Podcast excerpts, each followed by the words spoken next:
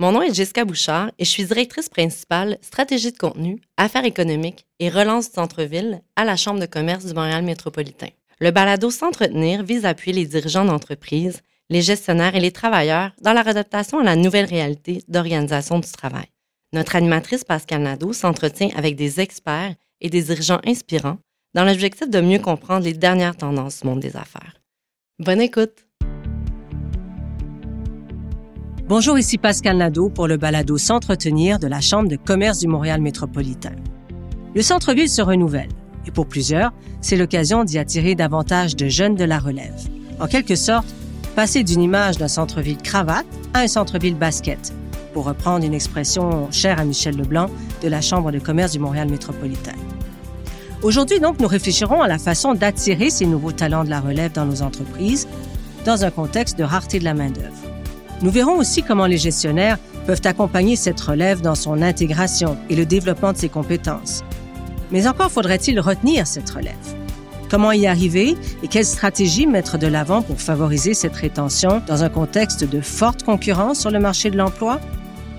Pour y répondre, notre première invitée, Annie Bissonnette, est coprésidente de La Tête chercheuse, une entreprise de gestion de talent qui célèbre ses 25 ans cette année.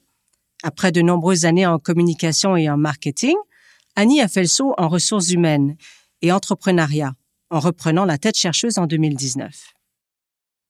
Après avoir œuvré 13 ans comme avocate en litige commercial, Maud Brouillette a rejoint l'équipe Spectra à titre de directrice des partenariats publics. L'équipe Spectra fait partie du groupe CH, qui gère notamment neuf festivals, parmi lesquels le Festival international de jazz de Montréal, les Franco de Montréal et Oceaga, mais aussi cinq salles de spectacle et deux clubs de hockey. L'expérience et l'expertise de nos invités leur permettent d'évoluer et d'innover aux côtés de jeunes talents quotidiennement. Elles sont avec moi ici aujourd'hui pour démystifier les enjeux de recrutement, de rétention et de formation des jeunes professionnels dans différents corps de métier. Bonjour Annie. Bonjour. Bonjour Maud. Bonjour Pascal. Dans les épisodes précédents, nous avons parlé de cohésion, d'esprit d'équipe, de bien-être au travail et tout ça dans un contexte de mode de travail hybride. Mais recruter des employés, fidéliser ceux qu'on a, avec en toile de fond, bien sûr, l'importante pénurie de main-d'œuvre que nous connaissons en ce moment, c'est certainement un énorme défi de gestion, euh, Annie, pour euh, la majorité des entreprises. Absolument. Quel sujet. Et c'est une réalité qui est vécue au sein de toutes les entreprises. Parce qu'ultimement, le sujet, c'est pas nécessairement le monde du travail, mais bien les humains qui y travaillent. Donc, 2022, euh, on a vu apparaître plusieurs tendances au niveau des ressources humaines. Je vais en nommer quelques-unes. Donc, le quiet quitting, où euh, je pourrais dire que c'est l'art d'en faire le moins possible et de tenter de passer sous le radar. On a vu aussi la grande démission, euh, mais plus précisément dans les derniers mois, la démission des gestionnaires. Donc, qui se souhaitent des rôles d'experts, de consultants, bref, qui souhaitent délaisser de manière volontaire peut-être la gestion des employés pour une démotion dans certaines situations. Alors, comme on dit en anglais, le job Hopping ou hopping. Donc, euh, c'est les sauts de puce de la jeune génération. On voit les sauts dans les CV de plus en plus. Euh, le retour au mode de travail hybride ou encore le télétravail à 100 Des taux de roulement impressionnants, des horaires indéfinis, flexibles, l'obsolescence des compétences qui s'accélère et j'en passe. Bref, il y a eu beaucoup de recrutements. Je peux en témoigner euh, comme chasseur de tête. Il y a eu beaucoup de recrutements dans les derniers mois. Je dirais que maintenant, l'heure est à la rétention prendre soin des employés qui ont été récemment embauchés. On a la chance à la tête chercheuse d'être dans un écosystème un peu comme un laboratoire humain. Donc, on est 20 têtes chercheuses à parler, écouter le marché de l'emploi, les gens. Et je dois vous avouer qu'en ce moment, on est vraiment dans l'après-crise où on sent un essoufflement de la part des gens, vraiment le côté fragilisé, épuisé euh, après tous ces bouleversements qui ont été vécus. Donc, euh, on voit vraiment que malgré le contexte économique qui amène une certaine incertitude, on sent que les gens ont besoin de reprendre le contrôle sur leur vie professionnelle peut-être moins dans l'émotion pour changer, plus un petit côté rationnel qui revient. Bref, c'est peut-être le retour du balancier où les choses vont se rééquilibrer puis qu'on va sentir peut-être moins de mouvement dans cet écosystème du travail. Maud, parlez-moi un peu de votre univers de travail qui est bien différent de celui du métier de bureau parce que l'événementiel, ça implique euh, beaucoup de présence forcément pour la plupart des membres de votre équipe. Vous travaillez aussi avec un horaire qui est atypique, qui perturbe certainement des fois l'équilibre travail-vie privée et qu'on a vu un grand nombre d'employés vouloir véritablement préserver ou retrouver. Est-ce que les particularités liées à votre métier ont un impact sur le recrutement et la rétention des talents chez vous? C'est certain.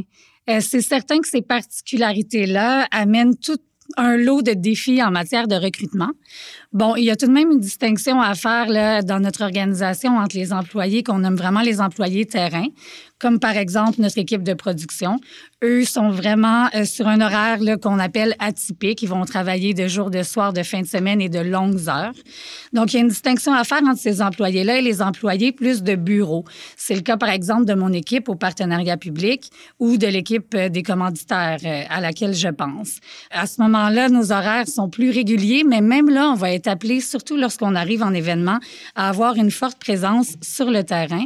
On va participer activement que ce soit aux conférences de presse, euh, aux soirées d'ouverture de nos événements, puis on va être aussi présent sur le terrain tout au long du déroulement de nos événements. Donc, ça implique effectivement de travailler, même pour les employés qualifiés de bureau, les soirs, les fins de semaine.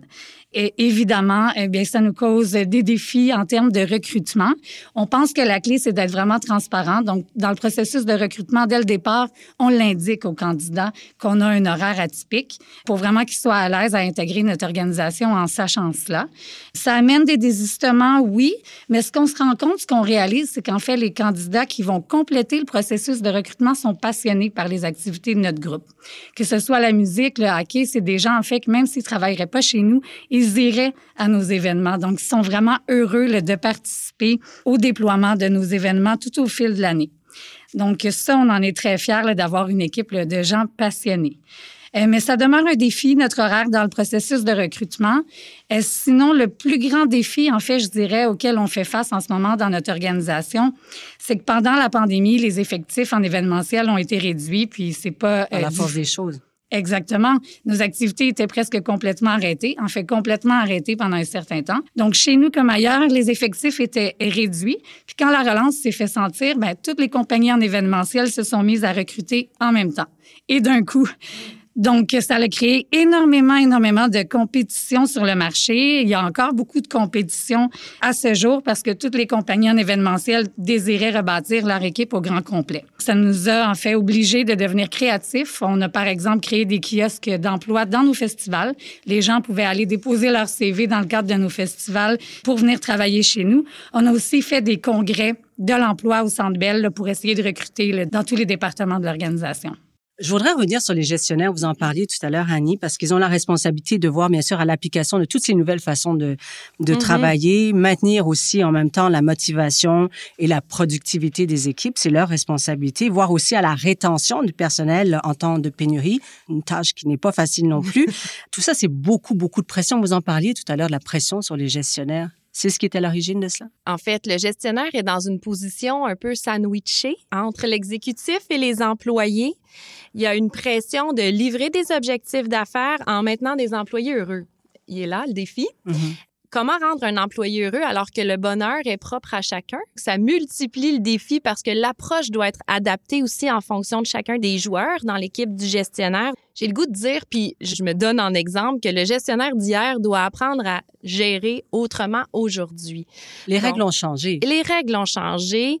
On a tendance à oublier qu'à la base, je vais y aller vraiment bêtement, mais à la base, la relation employeur-employé, c'est une transaction on a tendance à oublier ça, puis à mettre sur les épaules du gestionnaire beaucoup, beaucoup de pression au niveau de rendre l'employé heureux et espérer qu'il ne bouge pas, qu'il ne parte pas une fois qu'on l'a recruté. On veut le garder le plus longtemps possible dans l'organisation.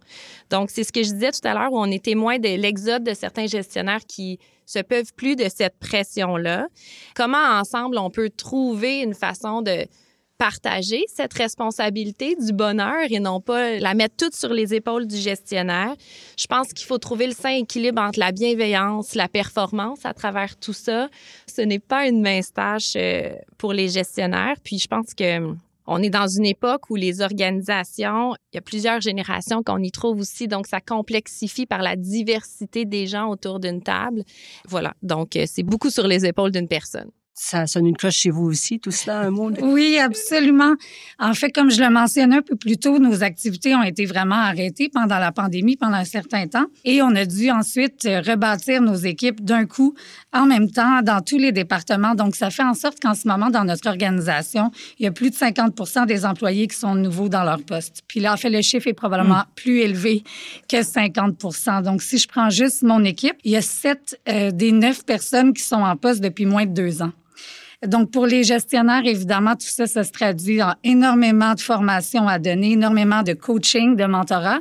Puis, évidemment, pendant la période d'intégration des nouveaux employés, c'est les gestionnaires qui s'assurent qu'il n'y a pas de dossier qui tombe entre deux chaises.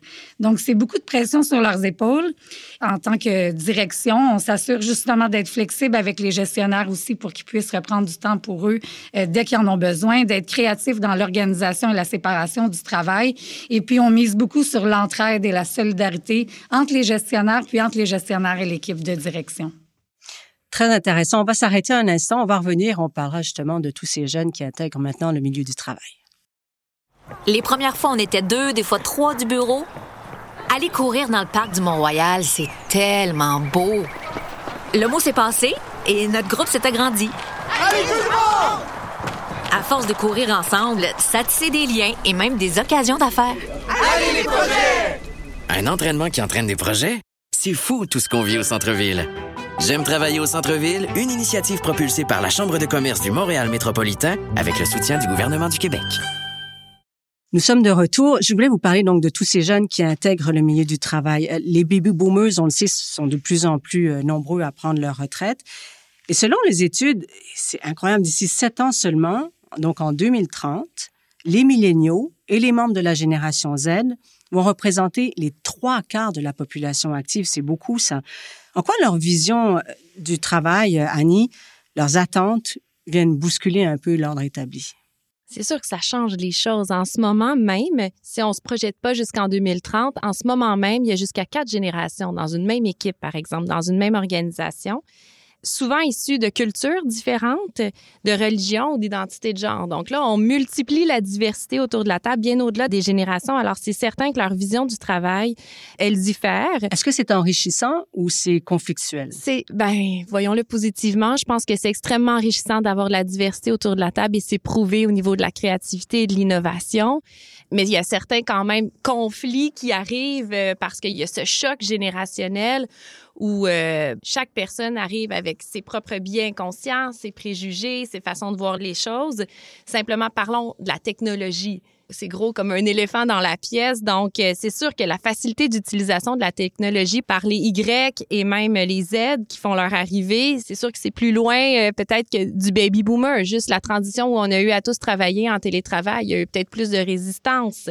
Autres préjugés ou biais inconscients, les générations X et les baby boomers ont souvent eu à travailler très fort et à se battre pour se rendre où ils sont rendus aujourd'hui, euh, à défendre leur place dans l'organisation en laissant de côté bien souvent leur équilibre de vie, euh, leur bien-être pour l'organisation.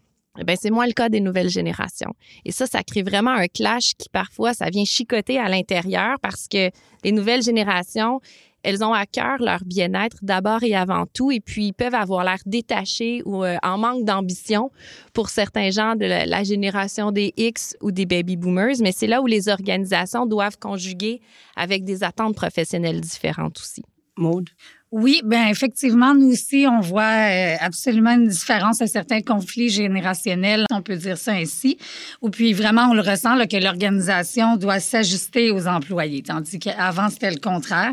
Donc en termes de recrutement, en fait, nous, ça nous a amené à modifier non pas notre processus de recrutement comme tel, mais notre approche de recrutement, nos attentes en fait face envers euh, les candidats. Donc, je m'explique. En fait, avant, lorsqu'on recevait des CV ou on convoquait des gens en entrevue, toute notre attention était portée sur l'expérience de la personne. Mais maintenant, notre focus est vraiment mis sur le potentiel de la personne. Donc, si la personne veut apprendre, si son bagage, sa personnalité nous démontre qu'elle aura les capacités d'apprendre rapidement le rôle qu'on veut lui confier, puis surtout si elle a envie de travailler pour notre organisation, ben on va de l'avant. Puis de cette façon-là, vraiment, on a euh, recruté d'excellents, excellents candidats, beaucoup de jeunes. Puis c'est tellement important pour nous parce que dans une organisation en événementiel, on a toujours besoin d'être à l'affût des nouvelles tendances. Mais Ce qu'on constate, par contre, contrairement aux gens de ma génération où on rentrait dans une entreprise, on se voyait et on, même on espérait y passer les 30 prochaines années de notre vie. Avec les jeunes, c'est pas du tout comme ça que ça se passe maintenant. Il y a de nouveaux phénomènes qui existent, vous en parliez tout à l'heure, Annie, euh, qui portent le nom de job hopping ou de job crafting aussi. Ça veut dire quoi, ça? C'est ce que j'appelle les sauts de puce dans un parcours professionnel. Donc, c'est cette tendance à sauter d'un emploi à l'autre sur une courte période. On parle de 12 à 18 mois. Les générations Y et Z sont celles de l'instantanéité, la quête de sens et du bonheur, du FOMO, ce qu'on dit en anglais, le the fear of missing out. Mais c'est aussi celles qui sont hyper curieuses, qui ont accès à un apprentissage au bout de leurs doigts depuis toujours, qui sont capables de cumuler des talents qui sont parfois même pas connectés les uns avec les autres. Ils sont hyper adaptables au changement, puis c'est des compétences qui sont très recherchées dans les organisations. Moi, je suis des X. J'ai la forte croyance qu'on peut avoir plusieurs vies professionnelles dans une carrière. Je suis moi-même un exemple de ça, vous l'avez dit en intro, mais je suis aussi d'avis que l'expérience, ça s'acquiert avec des épreuves, avec de la résistance, avec de la résilience, avec l'audace, la détermination, puis que tout est une question de temps. Donc, pour moi, c'est sûr quand je me fais dire euh, dans ma propre organisation ou avec des gens à qui je parle qui, au bout de 12 mois, ils ont fait le tour du jardin, je vous avoue que c'est peut-être mon propre biais inconscient à moi de ma génération, mais je me dis que plus on reste quelques années dans une organisation, plus on a le temps d'avoir des réalisations qui sont parlantes, qui seront évocatrices, puis qui vont servir de tremplin pour le futur. Pour moi, l'expérience, c'est un peu comme le bonheur. C'est la résultante de quelque chose. Ça prend euh, un engagement aussi. Maud, vous parliez de, de que vous misiez euh, chez Spectra sur le potentiel des gens que vous recrutez, mais miser sur leur potentiel ne veut pas dire pour autant euh, fidélité de leur part. Vous n'êtes pas à l'abri de ça, vous non plus. Nous, on est tout à fait à l'abri de ça. Non, non, mais sans blague, euh, je reconnais en fait tout à fait le, phénomène dont on parle ici de quiet quitting ou de job hopping. malheureusement, j'aimerais dire que ça n'existe pas dans notre organisation chez l'équipe Spectra, mais on le vit de façon générale, c'est certain. Ce qu'on essaie de faire un peu pour contrer ça, ben déjà, on mise sur la création d'un fort sentiment d'appartenance des employés envers l'entreprise, puis le présentiel aide pour ça, surtout dans le contexte actuel de notre organisation où on a énormément de nouveaux employés. On doit euh, créer un sentiment de leur part envers l'entreprise, puis aussi envers leurs collègues. Jusqu'à il n'y a pas si longtemps, le milieu du travail était à peu près le milieu le plus propice pour se créer des contacts, même des amis. Donc, on essaie de recréer cette ambiance-là. Euh, chez l'équipe Spectra, ça fonctionne bien. Évidemment, on essaie aussi de montrer l'exemple, surtout en termes de direction auprès des jeunes, montrer l'exemple entre le travail et la famille. Donc, on essaie de leur démontrer qu'il y a moyen d'avoir une balance atteignable entre l'ambition et l'équilibre de vie. Et euh, ben, aussi, dans tous les cas, on essaie de modeler nos activités en fonction des désirs de nos jeunes euh, d'apprendre, de leurs désirs personnels de développement. Mais ce qu'on voit aussi chez les jeunes, paradoxalement peut-être, à ce phénomène de job hopping, ils veulent vraiment trouver les occasions de se développer professionnellement. Vous, chez Spectra, comment faites-vous pour valoriser les compétences de vos nouveaux employés afin de les garder au sein de votre entreprise? Comme je le mentionnais, euh, on essaie de développer nos activités en fonction des ambitions de nos employés. Donc, d'abord, il faut être à l'écoute, évidemment, de nos employés, de leurs désirs. Euh, nous, on a un processus qu'on a mis en place où on crée avec nos employés un plan de développement, mais un plan de développement qui va beaucoup plus loin qu'un plan de développement professionnel. C'est aussi un plan de développement personnel. Ça nous permet à ce moment-là de réaliser c'est quoi leurs désirs profonds. Je donne un exemple, mais il y a quelqu'un dans mon équipe qui travaille au partenariat public, mais son désir personnel, c'est vraiment de se consacrer à l'environnement. Puis on l'a appris dans le cadre du plan professionnel et personnel qu'on a mis en place avec elle. Bien, depuis ce temps-là, on la met en charge de tous les dossiers en lien avec l'environnement dans notre département.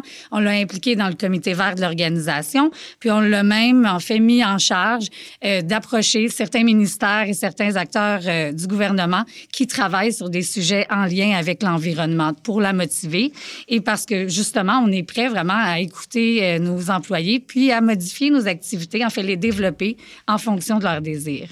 C'est vrai, Annie, que quand on se sent écouté, valorisé, euh, on a moins envie de quitter son emploi. Ben c'est sûr. Puis ce que vous expliquez, Maud, c'est cette tendance au job crafting.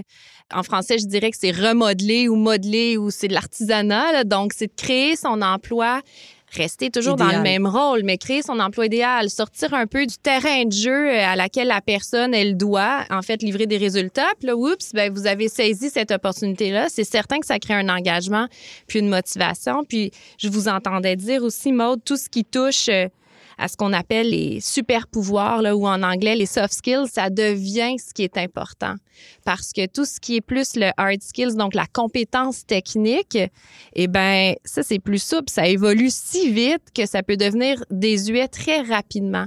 Donc de pouvoir dans un plan de développement personnalisé bâtir sur euh, tout ce qui touche au super pouvoir, eh ben c'est là où on va chercher de la profondeur, de l'engagement, de la motivation, où on mobilise les équipes aussi. Puis comme gestionnaire, comme organisation, il faut savoir les déceler, il faut savoir les mettre en lumière, les faire rayonner aussi auprès des autres. Donc, ce volet-là est extrêmement important. Les employés, j'imagine, ne s'attendent plus à se faire dicter les choses, mais à avoir une discussion avec leur gestionnaire sur la façon de les faire. Euh, comment assurer une bonne relation et, et qu'est-ce qui, quelles mesures mettre en place pour aider les gestionnaires à ce niveau-là? Je vous surprendrai pas en vous parlant de la communication. une réponse très facile, mais c'est pas si simple. En fait, on a parlé tantôt de diversité, de biais, de préjugés. Donc, communiquer, valider la perception des gens, favoriser un climat où euh, on peut partager nos réelles ambitions, nos réelles motivations. Euh, être dans cette authenticité génère nécessairement une confiance de s'affirmer. C'est vraiment de créer cet espace-là. Puis je dirais même euh, aux plus jeunes générations de pas hésiter à communiquer leurs attentes. Il faut pas espérer qu'un jour un gestionnaire quelque part dans l'organisation va avoir comme par magie une vision de ton plein potentiel. Alors je pense que c'est important de la main aussi pour eux de prendre le contrôle sur leur propre carrière finalement, puis de pas espérer que quelqu'un d'autre décèle le diamant brut qu'ils sont. Votre vision d'un bon leadership, je dirais la communication aussi. Je suis tout à fait d'accord avec euh, Annie. Euh, en fait, puis la communication, selon moi, ça commence en fait dès le processus de recrutement. Comme je l'ai mentionné un peu plus tôt, mais il faut dès le processus de recrutement communiquer euh, bien nos attentes en termes d'entreprise, donner leur juste en fait dès le début pour créer aussi un sentiment de confiance avec le futur ou la future employée. Et puis cette confiance-là, on doit l'entretenir à tous les jours. C'est vraiment un travail de tous les jours de conserver cette confiance-là. Donc, nous, on fait énormément de rencontres avec euh, nos employés, puis des rencontres dans le cadre desquelles on discute non seulement de l'avancement des dossiers, du travail, mais aussi de la vie personnelle euh, des employés, de ce qui se passe dans leur vie en général. Puis ça nous permet ensuite de faire preuve de flexibilité aux besoins, que ce soit au niveau de l'horaire, euh, des dossiers, de comprendre ce que l'employé veut réellement accomplir dans le cadre du travail, etc. On n'est pas forcément un bon gestionnaire avec toutes ces belles qualités. Quelquefois, il faut les travailler un peu mm-hmm. et, on peut, il y, a, des organismes pour nous aider, des gens qui peuvent nous aider. C'est possible d'aller trouver cette. Euh, Bien, absolument que c'est possible. En fait, chez nous, à la tête chercheuse, on offre, oui, on recrute, mais on développe aussi le talent. Euh, il n'y a pas que chez nous, là, c'est très possible et c'est très euh, correct d'aller chercher de l'aide pour approfondir ses compétences. Donc, les organisations doivent investir dans leur talent. J'avoue qu'il y a quand même une petite portion innée dans le leadership. On le voit là, dès l'âge de la petite enfance. Vous avez peut-être des enfants à la maison. Vous voyez quelques traits qui se profilent. Mais c'est certain que la formation aide à ça. Le coaching également. Le gestionnaire, on a parlé tantôt... Euh, d'essoufflement, euh, de remise en question et tout ça. Le gestionnaire aussi est dans cette quête d'équilibre. Ça va être difficile pour lui de proposer un espace comme celui que vous proposez, Maude, si le gestionnaire lui-même n'est pas dans ce bon état d'esprit les organisations doivent investir dans ce niveau, en fait, de ressources-là, dans les gestionnaires. Et je pense aussi aux gestionnaires d'expérience. Vous disiez que les règles ont changé. Ceux qui ont agi d'une certaine façon pendant 20 ans et qui ont encore 10 ans devant eux de travail doivent vraiment changer leur disquette, là. Absolument. Les règles du jeu ont changé. On doit continuer de développer et d'acquérir une certaine profondeur. Il y a eu beaucoup, à cause de la pénurie de talents, de promotion de gestionnaires qui étaient, par exemple, des excellents techniciens qui exerçaient davantage un leadership d'expertise, alors que là, on leur demande d'être plus dans un mode de mobilisation, d'encadrer des ressources, de jouer le rôle de chef d'orchestre c'est pas naturel pour tout le monde. Donc, c'est pas une mince tâche de le faire. C'est important, en fait, de comprendre que l'humain a besoin de connecter le cœur, le corps, d'avoir des objectifs clairs, de recevoir une communication en continu, une écoute active. Faut contribuer dans plus grand que soi, sans être trop axé sur la tâche, comme le télétravail, mon Dieu, nous invite à faire. Mais cette quête de sens touche toutes les générations, touche autant les employés que les gestionnaires aussi. Puis j'ai le goût de dire que les gestionnaires ont besoin d'être reconnus. Tu sais, Maud, vous beaucoup? Qu'est-ce qu'on fait pour nos employés, mais qu'est-ce qu'on fait pour nos gestionnaires? Comment on peut en prendre soin autant qu'on peut prendre soin des employés? Ce sera à vous le mot de la fin là-dessus. Oui. Mais de notre côté, on mise beaucoup, beaucoup sur le mentorat. Mentorat formel, mentorat informel aussi. Donc, c'est certain que notre retour au bureau euh, nous aide beaucoup avec le mentorat informel qu'on a oublié pendant la pandémie, mais les discussions de machines à café, par exemple, peuvent être fort utiles pour les employés, tout comme les gestionnaires. Puis, on a aussi un mentorat un peu plus formel, c'est-à-dire que sur à peu près tous les dossiers, les gestionnaires comme les employés vont toujours travailler en équipe. On a un système d'alliés, ce qui fait en sorte qu'ils ont quelqu'un avec qui brainstormer, à qui poser des questions, à qui se référer pour quelques problèmes, quelques enjeux qu'ils ont besoin de résoudre. Donc, ce système d'alliés-là fonctionne très bien. Annie Maud, merci beaucoup d'être venue partager votre expérience avec nous aujourd'hui. Merci de l'invitation. Merci. Pour assurer la pérennité de la relève dans le monde du travail, il est incontournable de saisir les ambitions de la nouvelle génération. Le désir de bien s'entourer et d'avoir des opportunités de croissance stimulantes est primordial chez nos jeunes talents. Les stratégies mises de l'avant dans notre discussion avec Maud et Annie invitent donc les gestionnaires à multiplier les expériences de mentorat auprès de leurs équipes afin de créer des relations de confiance axées sur une communication fluide et bienveillante. Merci pour votre écoute et à très bientôt. C'était S'entretenir, un balado de la Chambre de commerce du Montréal métropolitain. Merci à nos invités et à toute l'équipe de réalisation. Pour recevoir automatiquement nos prochains épisodes, c'est tout simple. Abonnez-vous à S'entretenir sur toutes les plateformes d'écoute comme Apple Podcast, Spotify et Google Podcast ou encore sur votre application de balado préférée. Au plaisir et à très bientôt.